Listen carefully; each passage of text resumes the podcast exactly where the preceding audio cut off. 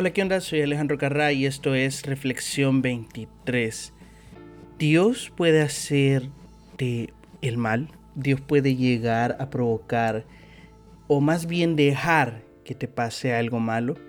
Alguien puede saltar y decir, no, obviamente no, porque Dios solo quiere cosas buenas para mí y no quiere que me pasen cosas malas. Ok, pero ¿qué pasa, por ejemplo, cuando Jesús estaba cenando con sus discípulos y Jesús sabía que Judas lo iba a traicionar y Jesús sabía que él ya se había puesto de acuerdo con la gente para irlo a vender y Jesús sabía que iba a cometer un gran mal, pero Jesús no lo detiene.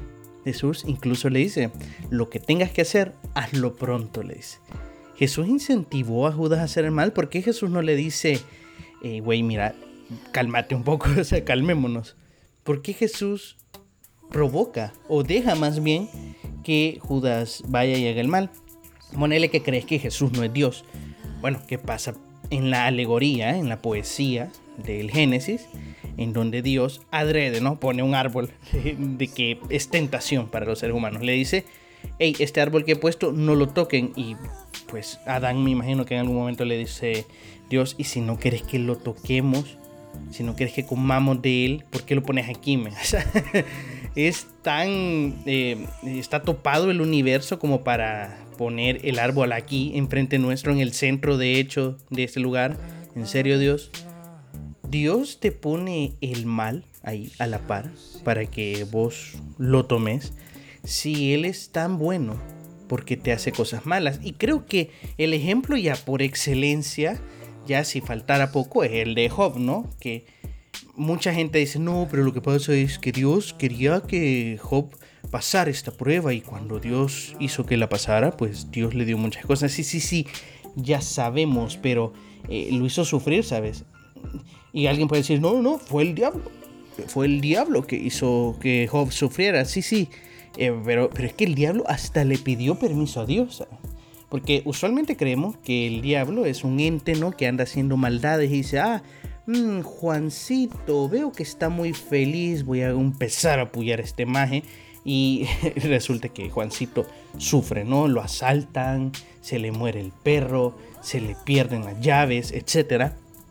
Y, y pareciera que el diablo anda viendo a quién jode, ¿no? Pero la verdad es que según la Biblia, el diablo fue y le pidió permiso a Dios para joder a Job. Y Dios dijo, sí, yo, yo quiero que lo jodas, ¿sabes? Está bien, dale. ¿Cómo explicas esto? ¿Cómo explicas que Dios se supone que es tan bueno y te deja que pases cosas malas, te deja que hagas cosas malas, se hace el ojo pacho y esto es lo difícil, es decir, cómo Dios te va a castigar por algo que Él mismo ha puesto para que vos lo hagas, es decir, eso malo que tanto puede ser malo en el sentido de que daña a un tercero o malo para tu persona o malo de que te afecte, ¿no?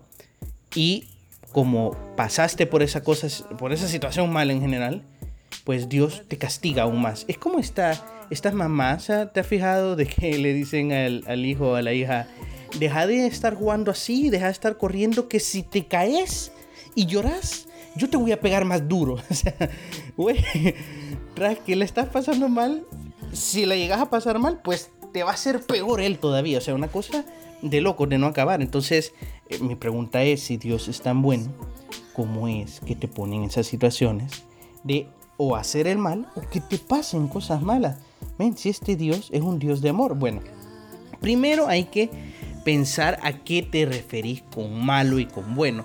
Y usualmente el ser humano tiene esta concepción de que lo bueno es aquellas cosas que lo hacen sentir bien, que te hacen pasar algo bien. Es decir, si yo te doy, te regalo, te obsequio 10 millones de dólares, pues me vas a decir, esto es algo bueno, esto es una bendición grandísima. Y me di que eso es algo bueno porque te sentís bien, porque te da satisfacción, porque te da placer. Pero si a largo plazo, por ejemplo, esos 10 millones te llevas vivir una vida horrible, amargada y torturada, que puedes decir, ojalá nunca me hubieran dado estos 10 millones, hasta entonces vos puedes discernir que es algo malo, pero ¿por qué? Porque has sufrido, porque la has pasado mal, porque te ha hecho sentir mal eso de haberte ganado los 10 millones de dólares. Pero en general, en general, en general, esos 10 millones de dólares, ese montón de billetes, ese montón de cosas que podrías comprar con esos billetes, no son ni buenos ni malos. Vos los percibís como buenos o malos desde una óptica hedonista, es decir, desde el placer si esto me produce una sensación de placer, entonces es bueno. Si esto me produce una sensación desagradable, entonces es mala. Y por eso vamos por la vida creyendo de que en algún momento Dios es bueno porque sentimos sensaciones de placer y en algunos momentos Dios es malo porque sentimos sensaciones desagradables. Y aquí una, un spoiler de la vida, ¿sabes? Lo siento, te puedes adelantar este, episodio si querés, pero el spoiler de la vida es que eh, siempre van a haber situaciones buenas y situaciones malas. El ser humano nunca va a vivir un placer infinito, ¿sabes? Y por eso esta idea del cielo, eh, paréntesis, ¿no? Esta idea del cielo de que vas a vivir un placer ad infinitum, ¿no? Algo que nunca se va a acabar, es una idea incluso un poco torturadora si el infierno existe, gente, va a ser eso. O sea, va a ser un, vivir un placer infinito. Eh, para esto sería bueno que te mires la serie de The Good Place, que la verdad es muy larga como para llegar a esta reflexión, pero es muy interesante, porque llegas a un punto en que es tan bueno todo lo que vivís que eh, ¿y ahora qué hago con mi vida? O sea, eh, es muy interesante. Pero vamos a cerrar el paréntesis aquí. El punto es que la vida tiene momentos buenos y momentos malos. Ah, pero indaguemos más. O sea, estos momentos buenos y momentos malos al final realmente solo son momentos. Los llamamos buenos o malos porque nos causan placer o nos causan eh, malestar, ¿no? Entonces, cuando Dios decide o Dios planea o Dios te pone en su camino situaciones, porque vamos a llamarlas situaciones, ya hemos visto que eh, pues al final y al cabo es el ser humano a través de sus sensaciones el que le da el adjetivo si es bueno o malo, pero ponerle que te suceden situaciones, pues es el ser humano quien decide si es Dios o el diablo que se las ha mandado. ¿Y qué es lo que te quiero decir? Es que al final estas situaciones que pasan al azar, que son más allá de buenas o malas, no son más que lecciones. Yo creo y considero, y esa es mi perspectiva de Dios, es que Dios no planea que vos sintas un placer infinito. Lo que Dios planea es que vos crezcas espiritualmente, es que vos crezcas como persona que llegue a un punto en que vos realmente te asemejes a Él. De hecho, desde, se supone, ¿no? Se supone que Él, desde que Él dio los primeros mandamientos en la Biblia, Él le dice al pueblo de Israel, sean perfectos como yo soy perfecto. De hecho, Jesús retoma esas palabras, lo cita y Jesús también le dice a sus discípulos, eh, sean perfectos como yo soy perfecto, ¿sabes? Y cualquiera puede decir, pero ¿qué me estás contando? Es decir, yo no puedo ser perfecto porque el ser humano no es perfecto, pero ese es el punto de Dios. Dios te quiere llevar, o el universo, la vida, como vos le quieras llamar, eh, te lleva por situaciones en donde vos vas aprendiendo lecciones. Y esas lecciones, si vos las pasás, te hacen mejor persona.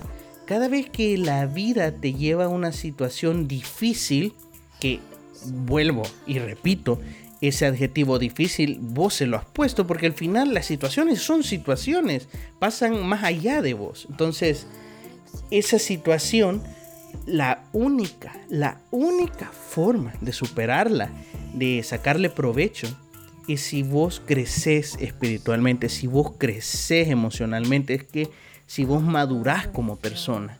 Y lo interesante con Job, que, wow, podríamos pasar hablando del libro de Job años, porque el, Job del principio no es el mismo Job del final, porque la, gente nos cuenta y los pastores y todo el mundo nos cuenta la historia de Job de cómo sufrió y al final tuvo todo de regreso. Pero el libro de Job es un cuaderno filosófico de 40 capítulos en donde vos vas desmenuzando todo un pensamiento y cómo Job comienza a decir cuál es su posición con respecto a esas cosas malas, entre comillas, que le están pasando, y sus amigos también dan su opinión respecto a esas situaciones. Es una cuestión interesante. Y al final Job, él dice de que antes sabía de Dios, pero ahora realmente lo conoce bien, sabe cómo es la situación. Hay un cambio en Job a través de estas cuestiones. Y es hasta entonces en que Dios, entre comillas, y ya vamos a ver eso, le devuelve todo. El punto de esta situación que vos llamás mala porque te es desagradable, es nada más que crezcas como persona. Es igual con las cosas buenas que vos llamas buenas porque te causan placer. Cuando Dios o la vida o el universo o las situaciones dan de que vos pases por cosas buenas, es para que vos también aprendas una lección. Si a vos te dan mil dólares de regalo, ponele, te, te pasa algo así. Y vos decís, esto es algo muy bueno. No, realmente es una lección. Es para ver si vos sos capaz de administrar bien esos mil dólares y te sucede que te clonan la tarjeta y te roban mil dólares del banco, es una situación muy mala porque es desagradable. No, también es una lección para que aprendas también a administrar tu dinero. Pero ¿cómo voy a administrar mi dinero si me lo dan o me lo quitan? Es una lección. Y esto es una cuestión eh, que también hay que agregar. Es que es personal. Yo no puedo llegar y decirte, ah, Dios te ha dado estos mil dólares para que vos sepas administrar el dinero. No, porque solo vos interiorizando y meditando podés llegar a la conclusión de por qué esa es una lección para vos y cuál es la lección que debes de aprender. Y si te llegan a robar mil dólares, yo no puedo llegar y decir, ah, es que estuviste en pecado, va, estuviste en pecado, va, animalito. No, o sea, no te puedo decir eso porque solo vos sabes qué lección debes aprender. Pero si solo vos te enfocas en las cosas que te dan emoción, en las cosas que sentís, pues claro, no ves las cosas profundas de la vida. ¿Y cómo ves las cosas profundas de la vida? Pues meditando, parándote, reflexionando, pensando, escuchando cosas que te ayuden, escuchando cosas que te puedan hacer reflexionar y hacer ver en qué te está pasando, en cómo puedes aprender de esa cuestión. No necesariamente viendo las Kardashian, ¿sabes? Sino que haciendo ejercicios de introspección. ¿Qué me quiere enseñar Dios con esto? Por eso Jesús cuando enseña en el Padre Nuestro, Él dice, Dios, por favor, no permitas que caigamos en la tentación. ¿Cómo que no permitas que caigamos en la tentación? Es porque al final, porque al final las tentaciones van a llegar. Las lecciones que tenés que aprender te van a llegar. Y el punto que Jesús está diciendo es, Padre, permite que yo pase esta lección, que yo las aprenda. Es como cuando Jesús dice, bueno, eh, esto es como un hombre, dice, que construye su casa sobre la roca. Y hay otro hombre que construye su casa sobre la arena. Y viene la tempestad y el hombre que tiene su casa sobre la arena se derrumba. Pero el hombre que tiene su casa sobre la roca permanece ok, y la gente aplaude y dice amén y aleluya y se van todos contentos y dice, ah, he construido mi casa sobre la roca, entonces no me va a pasar nada. No, güey, lo que te está Jesús diciendo es que tanto el que construye su casa en la arena como el que construye su casa en la roca siempre les va a llover. Siempre les va a caer un tormentón, siempre se van a mojar. La única diferencia es que el que aprende la lección, el que de verdad dice, bueno, que la casa, ¿sabes? Debe de construirlo sobre una roca, no sobre arena. El hombre que construye su casa sobre la arena, si logra ser introspectivo, si logra reflexionar, va a decir, es que la verdad es que fui bien tonto, ¿verdad? En construir una casa sobre la arena. Entonces vení y la construí sobre la roca. Has pasado la lección. Ahora bien, este hombre va a recuperar su casa. No, me, no la va a recuperar. Y esa es la lección, ¿no? Es que no puedes recuperar las cosas. Y algo que me llama la atención con Job es que Dios, entre comillas, le devuelve las cosas. Pero hay una situación muy interesante porque a Job se le mueren los hijos. Job eh, todos sus hijos los pierde. Es decir, él se sana y más o menos recupera su cuerpo. Él pierde todo su dinero y pues recibe muchísimo más dinero él pierde sus bienes, eh, sus inmuebles, ¿sabes? Y recupera muchísimo más, etc. Pero ¿y sus hijos? De hecho, la Biblia dice en Job que, que tiene más hijos. Pero sus hijos no resucitan, ¿sabes? Y la gente deja pasar este detalle porque creo que también sucede porque usualmente la gente no lo asocia con sus propios hijos, no sé. Pero es que un hijo es invaluable Es como cuando tenés tres, cuatro hijos, dos, ponele, y se te muere uno. Y la gente te va a decir, no, pero te queda el otro, ¿verdad? Eh, no, ese hijo, esa hija en especial es invaluable. O sea, no, no puedes decir como que tuvieras manzanas, ¿sabes? Y se te pudren dos, ah, pero te quedan ocho. o sea, me, explico. A Job se le murieron los hijos, se le murieron, no resucitaron y no se les regresó. Y te ponen, no, pero es que tuvo más hijos. Sí, güey, pero o sea, los que amaba eran los otros. Y ese es el punto con las lecciones, con la vida en general. Y bueno, ¿y qué más lo hemos aprendido este año?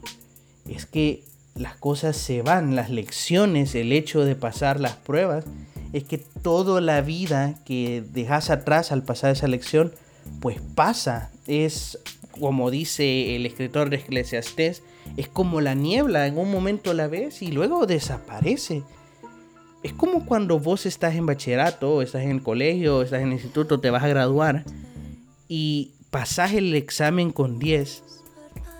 Y vos decís, sí, pero lo pasé con 10 porque quiero regresar, porque quiero volver a repetir este año. No, nadie pasa la elección para quedarse en el instituto. Nadie pasa los exámenes finales para volverlos a repetir. Los pasas y llegas a otra vida y abandonas a tus compañeros, abandonas a tus maestros, abandonas las aulas, abandonas toda esa vida y vas a otro proceso. Es igual con la vida y la gente dice, no, es que Dios me va a devolver lo que el diablo me ha robado y yo arrebato lo que el diablo me robó y tomó de mí, no sé qué, güey. No, güey, no, no, lo perdiste, lo perdiste para siempre y ¿Qué? ¿Cómo que lo perdí para siempre? Sí, o sea, así es, es que la vida se trata de soltar, de que esa, esa situación, esa cosa, ese familiar, ese amigo, esa pareja, lo que vos querás que tuviste, era nada más para que vos crecieras como persona. Y un día se va a ir. Puede que sea mañana, puede que sea dentro de 30 años, puede ser de que vos mismo los abandones, porque te morás incluso, pero van a pasar. Es decir, no hay nada que el diablo te va a regresar porque no tiene nada, amén. Es Dios quien le permite hacer o deshacer.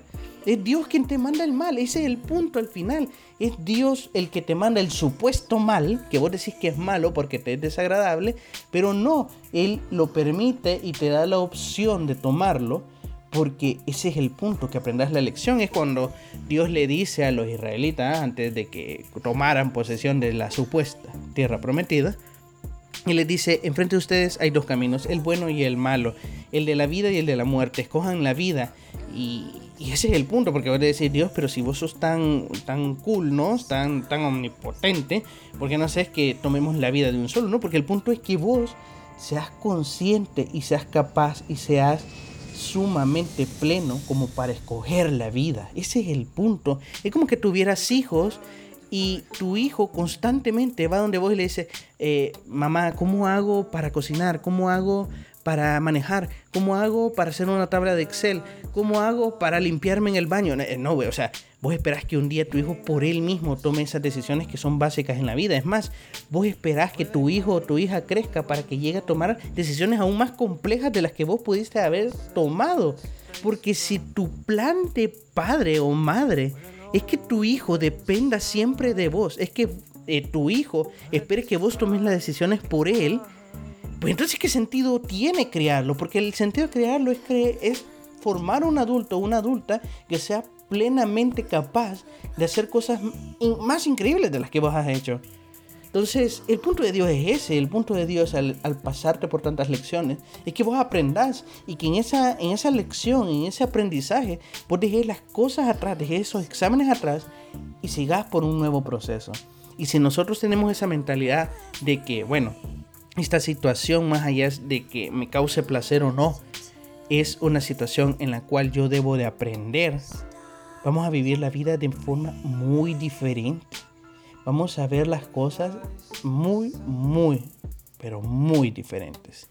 Ya no va a ser ese padre, esa madre que te hostiga, ya no va a ser esa situación en el trabajo que te tiene harto o harta, ya no va a ser ese bono que te dieron, va a ser una lección que me está enseñando Dios, la vida, el universo a través de esto. Y es por eso que al final ese conflicto, ¿no? De, en el cristianismo de que, bueno, si Dios es tan bueno, porque me, me pasan cosas malas? Eh, ok, bueno o malo según quién, ¿no? Así que, bueno, esa es mi reflexión de hoy, que la verdad mm, me gustó. Me gustó porque es algo que me da paz, ¿sabes? Siempre me da paz pensar en esto. Siempre me da paz pensar de que, pase lo que pase, yo voy a superar esto en algún momento. Ya sea repitiendo la lección o ya sea pasando a la primera.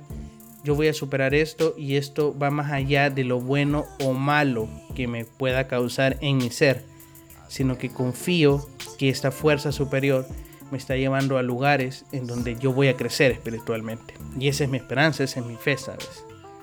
Así que espero que esta reflexión te haya ayudado tanto como me ha ayudado a mí. Y si es así, pues yo te pediría que lo compartas con otras personas que consideres que les pueda ayudar. Y si al menos te ayudo a vos, yo estaré más que complacido. Si quieres saber más de mí o seguirme en mis redes, está en Facebook e Instagram como Reflexión 23 Podcast y espero verte el día lunes, miércoles, viernes, solo Dios sabe. Chao.